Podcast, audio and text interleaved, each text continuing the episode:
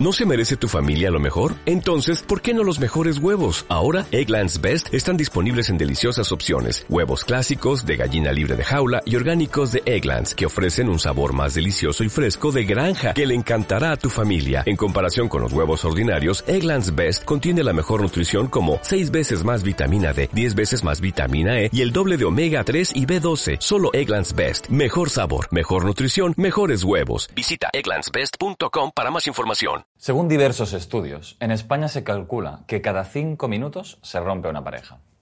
Siendo algo tan habitual, algo que podemos llegar a vivir incluso varias veces en nuestra vida, ¿por qué nos duele tanto cuando terminamos una relación?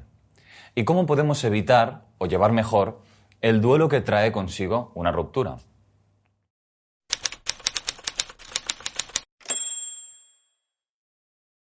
Todos en mayor o menor medida hemos experimentado lo que supone estar en pareja, ya sea una relación de un día, una semana, un año o toda una vida, con altibajos, sus luces y sus sombras. Sin embargo, tan común y habitual como es estar en pareja, lo es gestionar y afrontar la situación de darla por finalizada.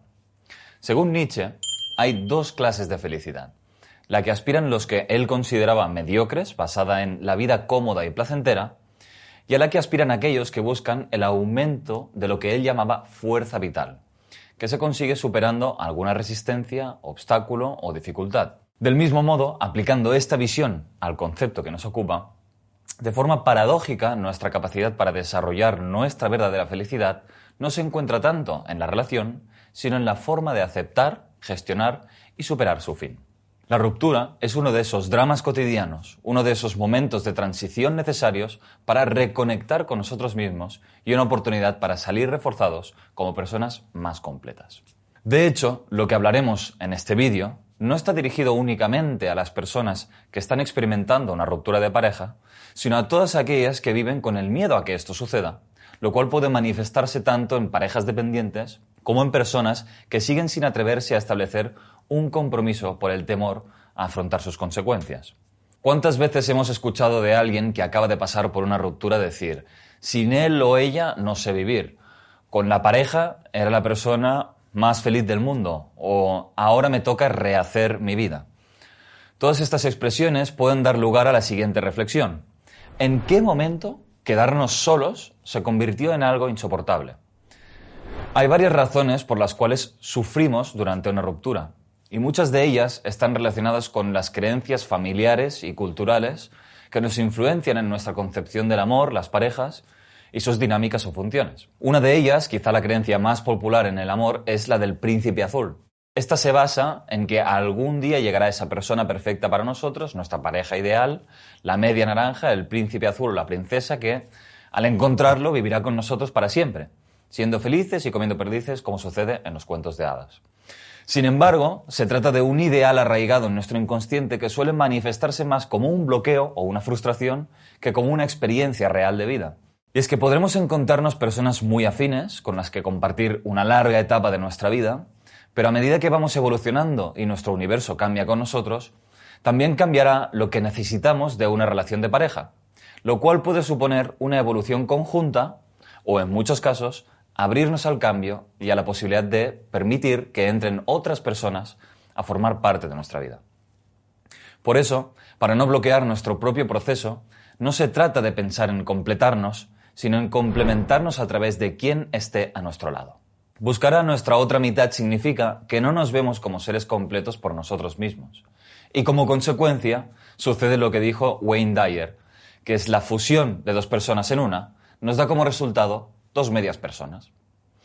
Por otra parte, también es común pensar que si estamos en una relación es que algo está bien en nosotros mismos, pues otra persona quiere y decide estar a nuestro lado. A raíz de esta creencia también sucede lo contrario. Cuando nadie está a nuestro lado, o decide no estarlo, pensamos que estamos haciendo algo mal y hay algo dentro de nosotros que sí o sí tenemos que cambiar. Vivir en estas polaridades nos hace aferrarnos a relaciones insatisfactorias para satisfacer nuestro deseo de ser aceptados, o en caso contrario, temer embarcarnos en una nueva relación pensando que no somos lo suficientemente buenos para tener una relación con otra persona, lo cual, en ambos casos, acaba desencadenando un sentimiento de culpa.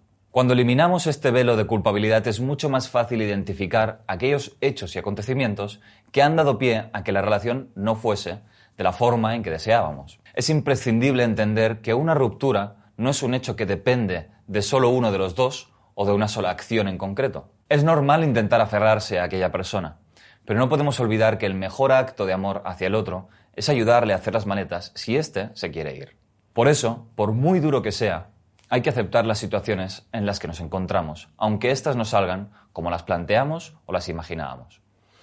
El amor real es aquel que, llegado su momento, está dispuesto a soltar si eso es lo oportuno.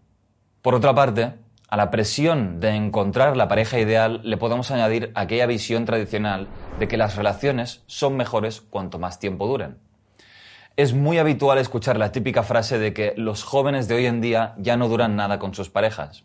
Cuando vivimos en base a esta creencia y supeditamos la calidad de nuestras relaciones a la duración de estas, puede que sigamos con nuestras relaciones interpersonales, aunque ya no den más de sí, solo con la finalidad de poder cumplir con esas expectativas e ideales de lo que vemos como una relación ejemplar, olvidando que el objetivo no es tener relaciones a largo plazo, sino por encima de todo, ser felices. La persona que somos hoy en día es transitoria, fugaz y temporal, Estamos en constante cambio y evolución, como todas las personas que encontramos en nuestro camino. Por eso es natural que dos seres que se encontraron y resonaron en un momento determinado, llegue un día en el que necesiten reconocerse, no por lo que fueron, sino por lo que son actualmente, y que en este proceso puedan llegar a seguir caminos diferentes. Las relaciones, sean del tipo que sean, por el simple hecho de existir, llegará un momento en que llegarán a su final. Con lo cual, aquello que llamamos ruptura es simplemente una de las fases por las cuales cada relación ha de pasar. El intento de preservar la estabilidad a cualquier precio bloquea el curso natural de la vida, interrumpe nuestra evolución y nos aleja de nosotros mismos.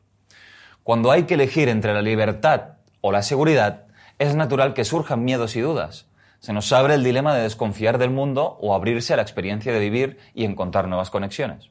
En un contexto de ruptura podemos preguntarnos, ¿qué cambia en nuestra vida ahora que no estamos con esa persona? Por ejemplo, ¿sientes quizá que no tienes apoyo para superar tus problemas? ¿Que nadie te protege? ¿O simplemente sientes que no tienes a nadie que te acompañe y que esté contigo? Al descubrir qué prejuicios supone para tu vida el fin de la relación, se pone de manifiesto la dependencia de la cual se deriva nuestro sufrimiento. Esa necesidad que la pareja nos cubría esa responsabilidad propia que habíamos delegado fuera de nosotros. Cuando una relación se acaba, la propia herida queda al descubierto. La otra persona ya no está ahí para taparla. Como decía Buda, la raíz del sufrimiento es el apego a las cosas. La felicidad consiste precisamente en dejar caer el apego a todo cuanto nos rodea. Para aquel que está libre de apego no hay sufrimiento, ni mucho menos miedo.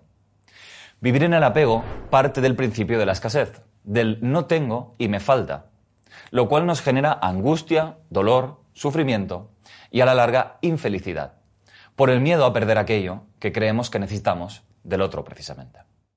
Cada ruptura es en realidad un renacimiento, una oportunidad de ver la vida y vernos a nosotros mismos de una manera distinta. Podemos aprovechar esas necesidades que salen a la luz cuando terminamos una relación para trabajarlas y así, en un futuro, mantendremos relaciones más coherentes y adecuadas.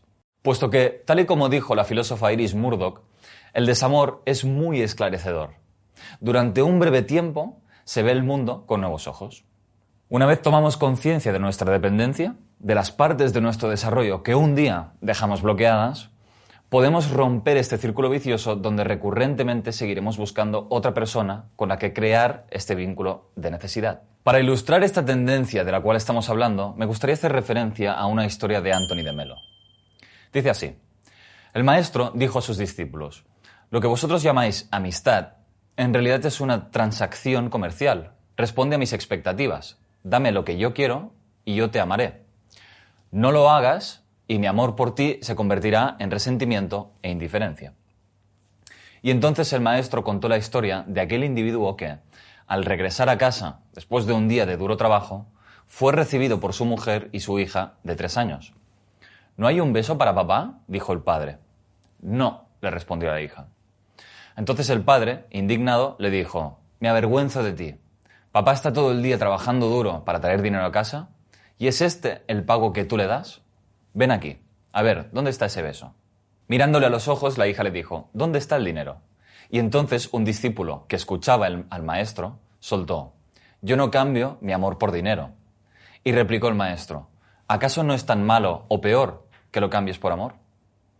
El amor puro no se trata de una relación de intercambio ni de sacrificio, puesto que el verdadero o auténtico amor no se conoce por lo que exige, sino por lo que ofrece, desinteresadamente.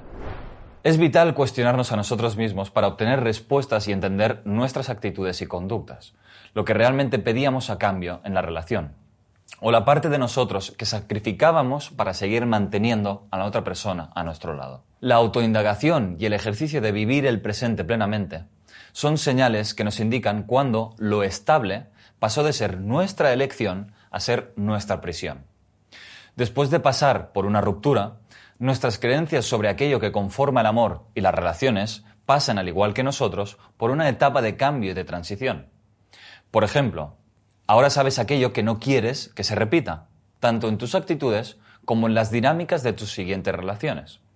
Además, tienes una gran oportunidad para aprender a estar solo o sola, pues quien no sabe estar consigo mismo difícilmente podrá disfrutar de una relación coherente, constructiva y saludable. Se dice que el tiempo todo lo cura, pero es aquello que hacemos con el tiempo que tenemos lo que puede llegar a sanar la herida de una ruptura, empezando por el cambio de actitud frente a aquello que nos sucede. Cuando acabamos una relación sin aplicar conciencia, nuestras creencias introyectadas se activan internamente y reforzamos todas aquellas creencias limitantes que nos han llevado a experimentar esta situación de dificultad. Si teníamos la creencia de que las mujeres son infieles, por ejemplo, o de que no te puedes fiar de los hombres, utilizaremos lo sucedido para seguir alimentando nuestros bloqueos.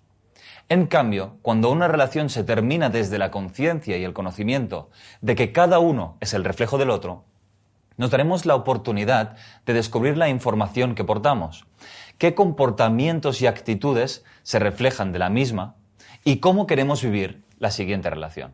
Como hemos dicho, la vida es un proceso de reconstrucción constante en todos nuestros ámbitos. Por ello, la clave de nuestro bienestar no se basa únicamente en disfrutar lo que vivimos, sino en ejercitar y desarrollar nuestra habilidad para aceptar y adaptarnos al cambio. Para terminar con este vídeo, os dejo con la reflexión de Elsa Punset sobre el amor, que dice, el amor nos hace vulnerables, pero es el regalo que nos da la vida para aprender y para cambiar.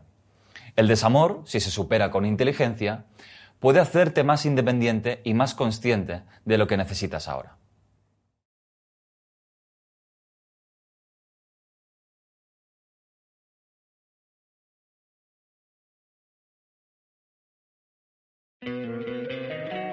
Encantaría tener 100 dólares extra en tu bolsillo? Haz que un experto bilingüe de TurboTax declare tus impuestos para el 31 de marzo y obtén 100 dólares de vuelta al instante. Porque no importa cuáles hayan sido tus logros del año pasado, TurboTax hace que cuenten. Obtén 100 dólares de vuelta y tus impuestos con 100% de precisión. Solo con Intuit TurboTax. Debes declarar para el 31 de marzo. Crédito solo aplicable al costo de la presentación federal con TurboTax Full Service. Oferta sujeta a cambios o cancelación en cualquier momento.